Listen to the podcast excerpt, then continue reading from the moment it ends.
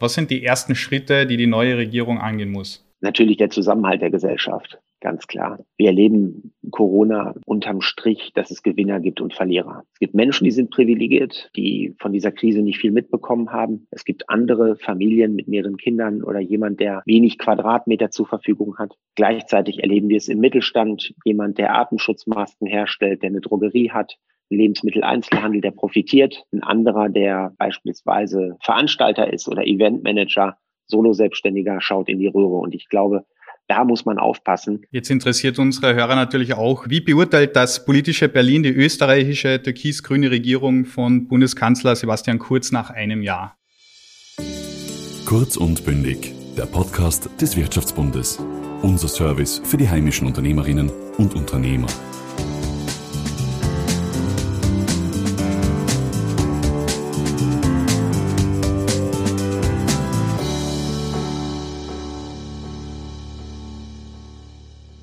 Deutschland steht vor der Zeitenwende.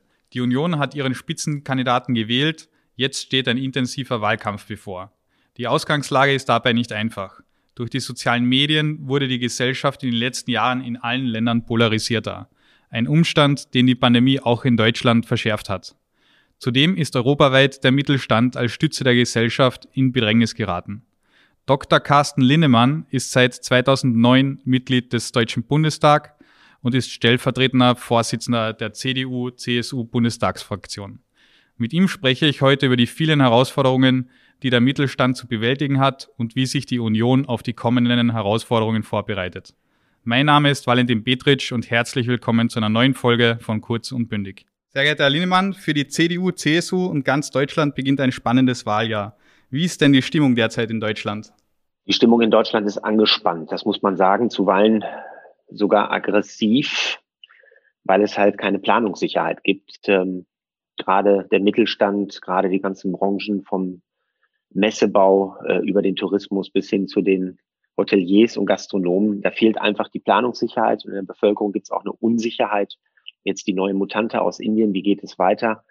Also das zerreißt viele und man erkennt irgendwie jetzt auch äh, das, was meine Oma immer gesagt hat in der Krise, ähm, äh, sieht man den Charakter eines Einzelnen. Das spüre ich hier auch. Und ähm, zudem gibt es auch ein bisschen Demut, wenn man das so sagen darf. Viele stellen sich die Frage, dieses höher, schneller, weiter, ob das wirklich das Zukunftsmodell der Zukunft ist oder ob wir äh, überlegen müssen, wie, wie wir die Zukunft angehen, ob wir es nachhaltiger machen, vielleicht auch ein bisschen besonderer und ruhiger und zielgerichtet. Mhm. Äh, mit Armin Laschet äh, steht der neue Kandidat für das Kanzleramt fest. Hat die Diskussion um den Kanzlerkandidaten der Union langfristig geschadet? Langfristig hat es nicht geschadet, da bin ich mir sicher, kurzfristig schon. Das Problem ist einfach die Union oder die Herausforderung. Die Union hat zwei Parteien, die CDU und die CSU. Und es gibt kein richtiges Gremium, was für so einen Fall geschaffen ist, dass es jeweils in der CDU und in der CSU eine Persönlichkeit gibt, die sich zutraut, Kanzlerkandidat zu werden. Das hatten wir in den letzten Jahrzehnten nicht. Das fand diesmal statt. Und das war das Hauptproblem, dass dieses Gremium einfach fehlte. Und deshalb hoffe ich, dass man jetzt schnell wieder zusammenfindet ähm, und den Wettbewerbern und den Gegnern nicht in den eigenen Reihen sucht, sondern auf der Gegenseite. Und es wird meines Erachtens ja der härteste Wahlkampf der letzten Jahrzehnte. Es geht im Kern um die Frage, wer bezahlt die Corona-Rechnung und im Kern um die Frage, wer schafft es, die besten Lehren aus dieser Krise zu ziehen, die offenkundig geworden sind, nämlich das, was alles schieflaufen kann in einem Staat. Um diese beiden Fragen geht es. Und darauf sollten wir uns konzentrieren. Und ähm, ich hoffe, dass das so schnell wie möglich geht. Mhm. Sie kritisieren ja auch immer wieder den Stillstand in der eigenen Partei und fordern eine Schärfung der politischen Union. Hat die Union durch die Ära Merkel an Ecken und Kanten verloren? Wir haben an Ecken und Kanten verloren. Ja, das muss man einfach sagen. Wenn ich jetzt was anderes sagen würde, wäre das Politikersprech. Ich glaube, den Fehler, den die Union gemacht hat äh, in den letzten Jahren, in den letzten 15, 16 Jahren, war, dass wir uns fast ausschließlich auf das beste Argument konzentriert haben, was wir hatten, nämlich Angela Merkel. Und das war zu wenig. Und das fällt uns heute auf die Füße. Ich kann mich noch erinnern, im Jahre 2013, da gab es eine Bundestagswahl, da hat die Union mehr als 40 Prozent geholt. Das hing mit Angela Merkel zusammen. Dann kam die Flüchtlingskrise. Das hat das alles ein bisschen ins Wanken gebracht. Und heute haben wir einfach die Situation, dass wir inhaltlich ein Stück weit entkernt sind. Und das müssen wir jetzt aufholen. Das ist, eine, das ist ein bitterer Befund, aber ich finde, man muss ihn aussprechen, um die richtigen Schlüsse daraus zu ziehen. Hm. Sie haben sich bereits angesprochen, die Gesellschaft ist polarisiert. Ähm, die Union sieht sich ja oft als der Vertreter der schweigenden Mehrheit. Ist das weiterhin die Aufgabe der Union oder wie ist da der Plan, die äh, breite Masse an Wählern und der Gesellschaft abzuholen? Ja, die Union muss Volkspartei bleiben. Das ist entscheidend. Und wir erleben in dieser Welt, die immer globaler, vor allen Dingen digitaler wird, was vor allen Dingen auch dem Umstand geschuldet ist, dass sich immer mehr Menschen auch zurückziehen und ihre digitalen Informationskanäle suchen, zuweilen sogar in Echokammern unterwegs sind. Und dadurch haben sie häufig eine Situation, dass diejenigen, die am lautesten schreien, zwar zur Minderheit gehören, aber so tun, als ob sie die Mehrheit sind und die Mehrheit glaubt es manchmal auch. Und das ist, glaube ich, eine ganz große Herausforderung, dass wir für die Breite da sind, dass wir auch die Prioritäten setzen in den Themen. Und eine Volkspartei wie die CDU muss sich von Mitte bis rechts aufstellen und scharf abgrenzen von den Rechtsradikalen, von den Populisten, von der AfD in diesem Lande.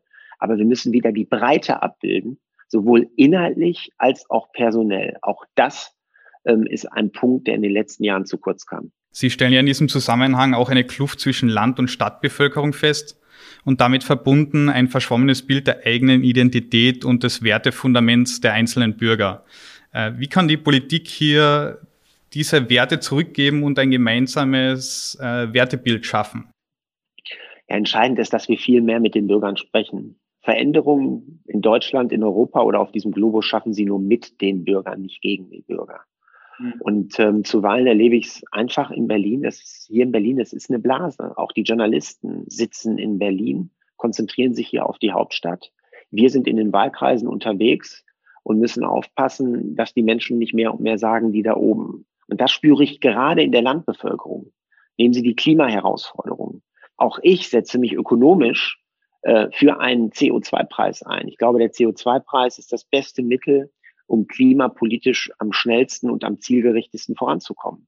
Mhm. Ich kann aber nicht denjenigen, der in der Stadt wohnt und die besten ÖPNV-Voraussetzungen hat, gleichstellen wie jemanden, der auf dem Land lebt. Und auch das ist ein schönes Beispiel, wo die Union, äh, glaube ich, deutlich machen muss, dass sie auch für die Menschen auf dem Land äh, da ist. Wenn Sie mich fragen, Wertefundament, ähm, ich persönlich bin ein Freund, die Debatte habe ich auch versucht, mit der Mittelstandsunion in Deutschland ähm, anzufachen bin ein Freund eines verpflichtenden Gesellschaftsjahres.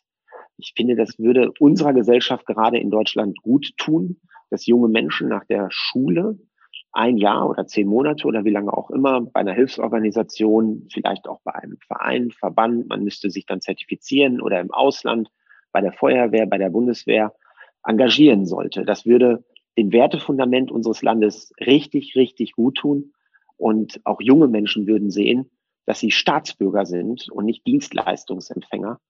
Es gibt nicht nur äh, Rechte in einem Staat, sondern auch Pflichten. Und ich glaube, das würde unserem Wertefundament gut tun und auch ähm, den Menschen äh, auf dem Land und in der Stadt ebenso.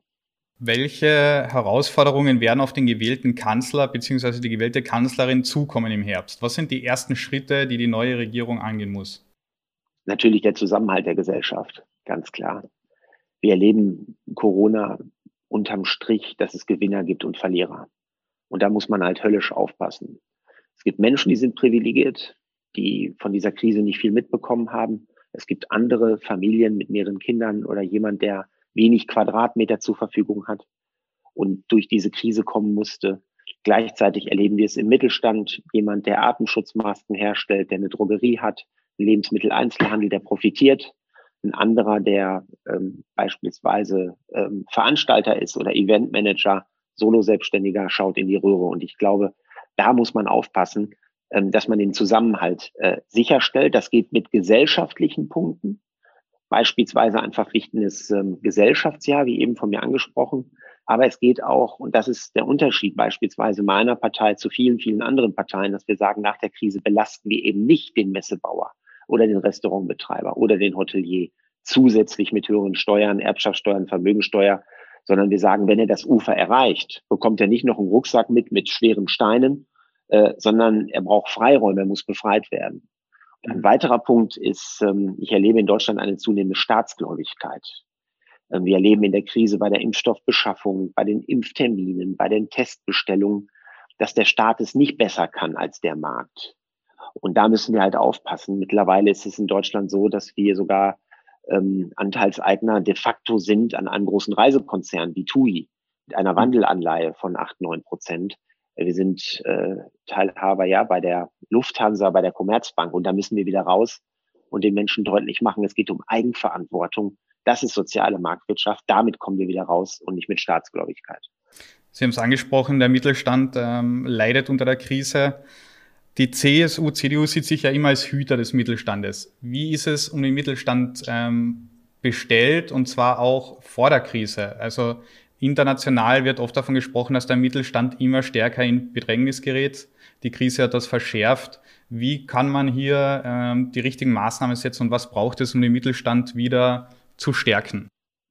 Finde ich ein super Punkt von Ihnen, dass Sie auch die Zeit vor der Krise ansprechen. Es ist einfach so gewesen, dass in den zehner Jahren nach der Finanzkrise wir uns so ein bisschen in Deutschland ausgeruht haben. Auch das gehört zur Wahrheit.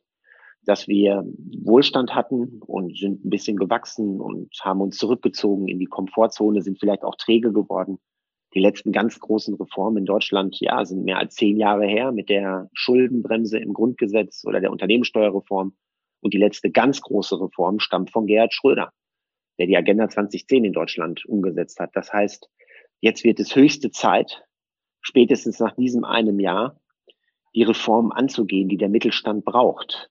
Und ähm, ich bin eigentlich optimistisch, weil dieses Land gezeigt hat, dass immer dann, wenn es mit dem Rücken zur Wand stand, Reform angegangen ist. Und das müssen wir machen. Das heißt natürlich für den Mittelstand, dass er Freiräume braucht, keine zusätzliche Regulierung. Wir brauchen weiterhin eine Unternehmenssteuerreform. Unser Mittelstand zeichnet sich ja im Vergleich zu den Franzosen, den Engländern und den Amerikanern dadurch aus, dass wir mehr im mittleren Bereich unterwegs sind, wenn ich die Größenordnung ansprechen darf. Und auch, dass wir sehr viele Personengesellschaften haben. Das heißt, der Unternehmer ist gleichzeitig Unternehmen und haftet mit voller Wucht. Das heißt, hier müssen wir auch steuerlich die Kapitalgesellschaften mit den Personengesellschaften gleichstellen.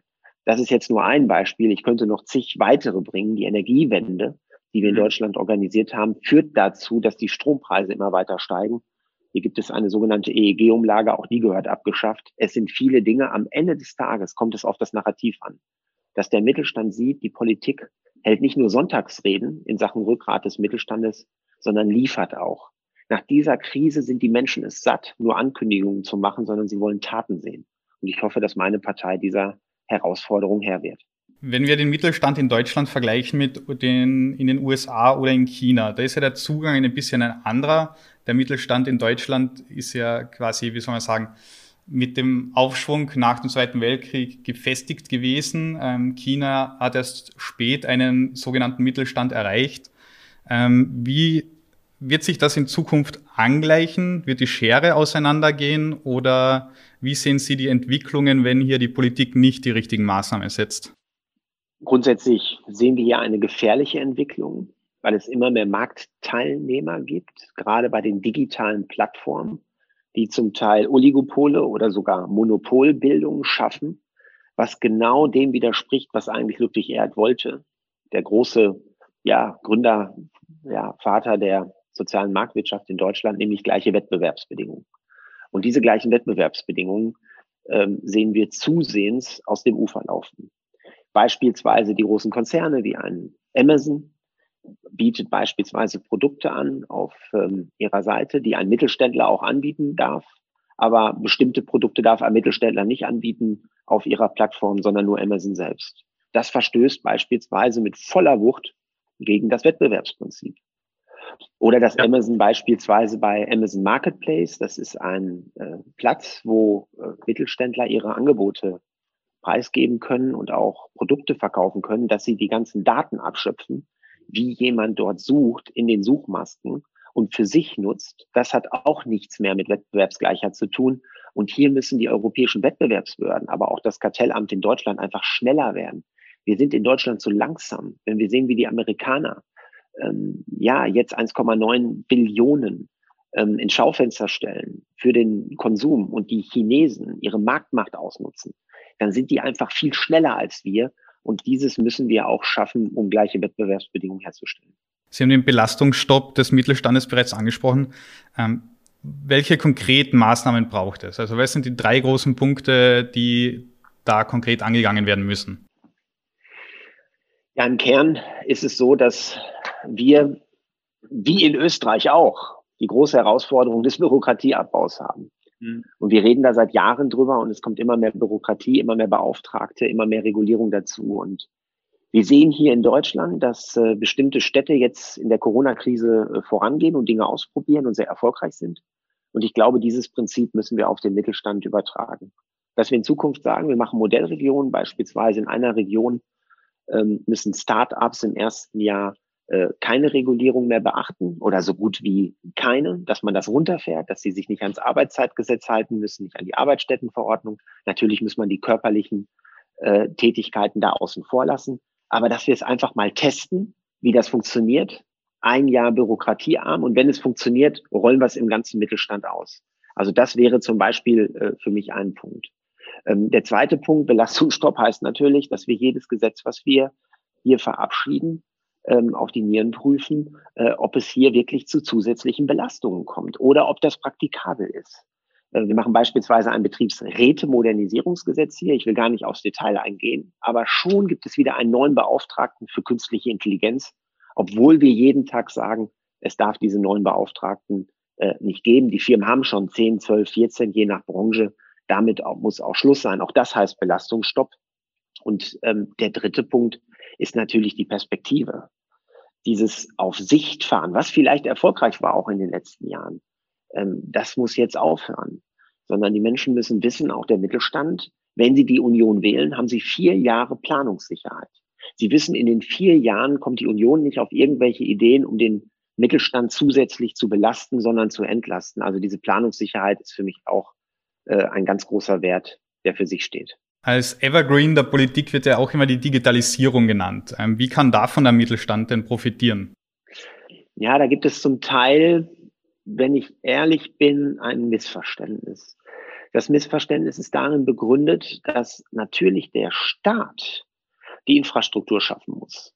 Und wir haben vielleicht in Deutschland den Fehler gemacht, dass wir in Bereichen, wo es ein Marktversagen gab, beispielsweise im ländlichen Raum in Sachen Glasfaserverlegung, schnelles Internet, zu lange auf den Markt gestarrt haben. Das sage auch ich als Fan der sozialen Marktwirtschaft, dass immer dort, wo es Marktversagen geht, äh, gibt, der Staat einsteigen muss. Und da haben wir zu lange zugeschaut. Das hat sich jetzt geändert. Da werden wir jetzt richtig Gas geben. Also Aufgabe der Politik ist es, die Infrastruktur zu schaffen. Aber die Digitalisierung in den Unternehmen, das heißt auf Deutsch Disruption. Das heißt, die Unternehmen müssen sich fragen, aufgrund neuer datenbasierter Geschäftsmodelle, ist ihr Geschäftsmodell noch up-to-date? Und da kann die Politik zwar unterstützen, gerne auch mit Anreizen oder Programmen oder Beratung, aber am Ende weiß die Politik das nicht. Die Politik darf sich da nicht einmischen, das müssen die Mittelständler selbst machen. Sie machen es auch zum großen Teil. Ich denke da gerade an den Maschinenbau, der die Digitalisierung super inhaliert hat und Disruption so versteht, dass man sich für die Zukunft äh, aufstellt. Aber auch die kleineren müssen, glaube ich, hier noch mehr äh, Gas geben, äh, wenn sie da auch, wenn sie denn auch in Zukunft am Markt bleiben wollen. Hm. Laut dem Volkswirtschaftlichen Kompetenzzentrum der KfW standen in Deutschland 2020 rund 500.000 äh, Betriebsübergaben an. Dann kam die Krise. Wie ist jetzt die Situation äh, bei den Familienbetrieben? Fanden diese Betriebsübergaben statt ähm, und welche Probleme ergeben sich hier jetzt? Also zur Ehrlichkeit gehört, dass wir dieses, diese Herausforderung mit den Übergaben schon seit Jahren haben. Ähm, entscheidend ist natürlich erstmal in der Substanz, dass die Firmen wissen, wenn ich meinen Betrieb übergebe, brauche ich nicht zusätzlich Erbschaftssteuern zahlen. Also es kann nicht sein, dass die Erbschaftssteuer jemand daran hindert, einen Betrieb zu übernehmen. Hier gibt es immer wieder äh, Rufe von den linken Parteien, dass man da mehr macht. Das ist wirklich Quatsch, weil ähm, die, die Mittelständler, die nachhaltig denken, auch die Gewinne zum Teil im Betrieb lassen, damit sie in Zukunft investieren können. Und der zweite große Punkt ist das Narrativ, was wir in Deutschland setzen müssen dass wir nicht nach der Krise eine Situation haben, wo die Menschen sagen, na, vielleicht gehe ich doch in den Staatsdienst. Das ist viel sicherer, als wenn ich mich selbstständig mache. Ich habe ja gesehen, auch in der Krise, ähm, dass diejenigen, die im Staatsdienst waren, ja, privilegiert waren und nicht die Zukunftssorgen hatten, wie beispielsweise ein Selbstständiger, äh, der äh, im Eventbereich arbeitet. Und diesen, diesen Spin hinzubekommen, ich glaube, das ist auch die Aufgabe von unserem Kanzlerkandidaten, Armin Laschet, der ein Entfesselungsprogramm äh, vorgestellt hat, der das auch umgesetzt hat in Nordrhein-Westfalen. Das muss er auch im Bund umsetzen. Und wenn ich noch als Fußnote setzen darf, ich weiß ja auch, dass Sie in Österreich ein anderes äh, System haben, auch im Rentensystem, Pensionssystem. Ich würde in Deutschland auch eine Reform machen, dass sich äh, nur noch dort verbeamte, wo es wirklich hoheitliche Aufgaben sind, also im Justizbereich oder Polizei, beim Zoll, Finanzbeamte. Aber ich würde nicht mehr jemanden im Ministerium oder in den Verwaltungen verbeamten. Da reicht auch ein Angestellter im öffentlichen Dienst. Das ist gerade wichtig für die zukünftigen Generationen, Stichwort Belastung, aber auch wichtig, dass die Menschen nicht nur in den öffentlichen Dienst gehen, äh, um eine Sicherheit zu haben als äh, Beamter, sondern wer da reingeht, muss das auch wollen bei hoheitlichen Aufgaben. Ansonsten dürfen wir keine zusätzlichen Anreize setzen, meines Erachtens, äh, ins Beamtentum zu setzen, sondern dass die Menschen wieder Eigenverantwortung wahrnehmen und jeder junge Mensch, der eine eigene Idee hat, sollte dazu animiert werden, diese Idee umzusetzen. Er sollte nicht überlegen, was kann ich stattdessen machen, um mehr Sicherheit im Leben zu haben. Jetzt interessiert unsere Hörer natürlich auch, wie Deutschland die österreichische Politik bewertet. Wie beurteilt das politische Berlin die österreichische türkis-grüne Regierung von Bundeskanzler Sebastian Kurz nach einem Jahr? Also ich beobachte Sebastian Kurz schon seit vielen, vielen Jahren und ich halte ihn für einen der talentiertesten Politikern auf diesem Globus. Sebastian Kurz ähm, hat Ziele, er ist auch mutig, geht auch Risiko. Äh, wir haben das vor dieser Koalition gesehen, weil er an sich glaubt und ja, an seine Inhalte. Ich glaube, wir können von Österreich lernen. Ich bin sogar der festen Überzeugung, wir können von Österreich lernen. Man nennt das in Deutschland schon das österreichische Modell, dass nach einer Wahl sich die Parteien, die koalieren, ihre Themen, ihre ein, zwei, drei Themen aussuchen dürfen und auch ihren Wählern zeigen dürfen, hier habe ich mich durchgesetzt. Anstatt zu sagen, wir machen jetzt einen Koalitionsvertrag und alles wird glatt geschliffen und man weiß gar nicht mehr, für was welche Partei steht. Helmut Kohl hat das früher in Deutschland auch sehr stark gemacht, ähm, indem er auch der FDP Punkte gegeben hat, dass sie sich profilieren können. Und das, finde ich, macht Sebastian äh, Kurz. Und ich bin der Meinung, wir sollten auch in Deutschland dieses österreichische Modell, so wie ich es nenne, äh, anwenden, dass wir nach der nächsten Bundestagswahl wirklich einen Koalitionsvertrag machen mit weniger Seiten. Das müssen doch keine 100, 200 Seiten sein. Das müssen weniger sein. Und die Parteien, die koalieren, sollen am Anfang der Koalitionsverhandlungen sagen, was sind ihre wichtigsten ein, zwei, drei Punkte. Die können sie dann auch durchsetzen. Natürlich gibt es eine rote Linie, beispielsweise Budget. Aber dann sehen auch die Wähler, dass ihre Parteien sich durchgesetzt haben. Wir haben einfach in Deutschland zu lange das Prinzip asymmetrische Demobilisierung angewandt. Auch meine Partei, dass sie faktisch den anderen Parteien Themen geklaut hat und so getan hat, aber als ob es ihre sind. Und so hat sie die Wähler der anderen Parteien demobilisiert, zur Wahl zu gehen. Und so hat man relativ gesehen zwar mehr Stimmen gehabt, aber für die Demokratie insgesamt tut dieses Prinzip nicht gut. Und da kann Deutschland von Österreich lernen. Wenn wir jetzt in die Glaskugel schauen, ist äh, Schwarz-Grün realistisch in Deutschland oder gibt es eine andere Koalitionsmöglichkeit, die nach Ihrer ähm, Einschätzung wahrscheinlicher ist? In Deutschland wird es darauf hinauslaufen, ob es eine Regierung gibt mit der Union oder gegen die Union. Das wird die entscheidende Frage sein. Wir müssen aufpassen, dass es hier nicht zu einer Wechselstimmung kommt nach 16 Jahren Merkel-Regierung weil diese Wechselstimmung dann dazu führt, dass beispielsweise Grün-Rot-Rot kommt oder eine Ampelkoalition. Es gibt viele Parteien, die immer mehr sagen, die CDU muss jetzt mal in die Opposition. Und deshalb muss es unser Anspruch sein, stärkste Kraft zu werden. Ja, im Moment sieht es so aus, dass Schwarz-Grün oder sogar Jamaika mit der FDP äh, in greifbare Nähe rückt. Ich persönlich bin ein großer Freund der FDP. In Deutschland ist es im Moment in, ja, den Grünen hinterherzulaufen.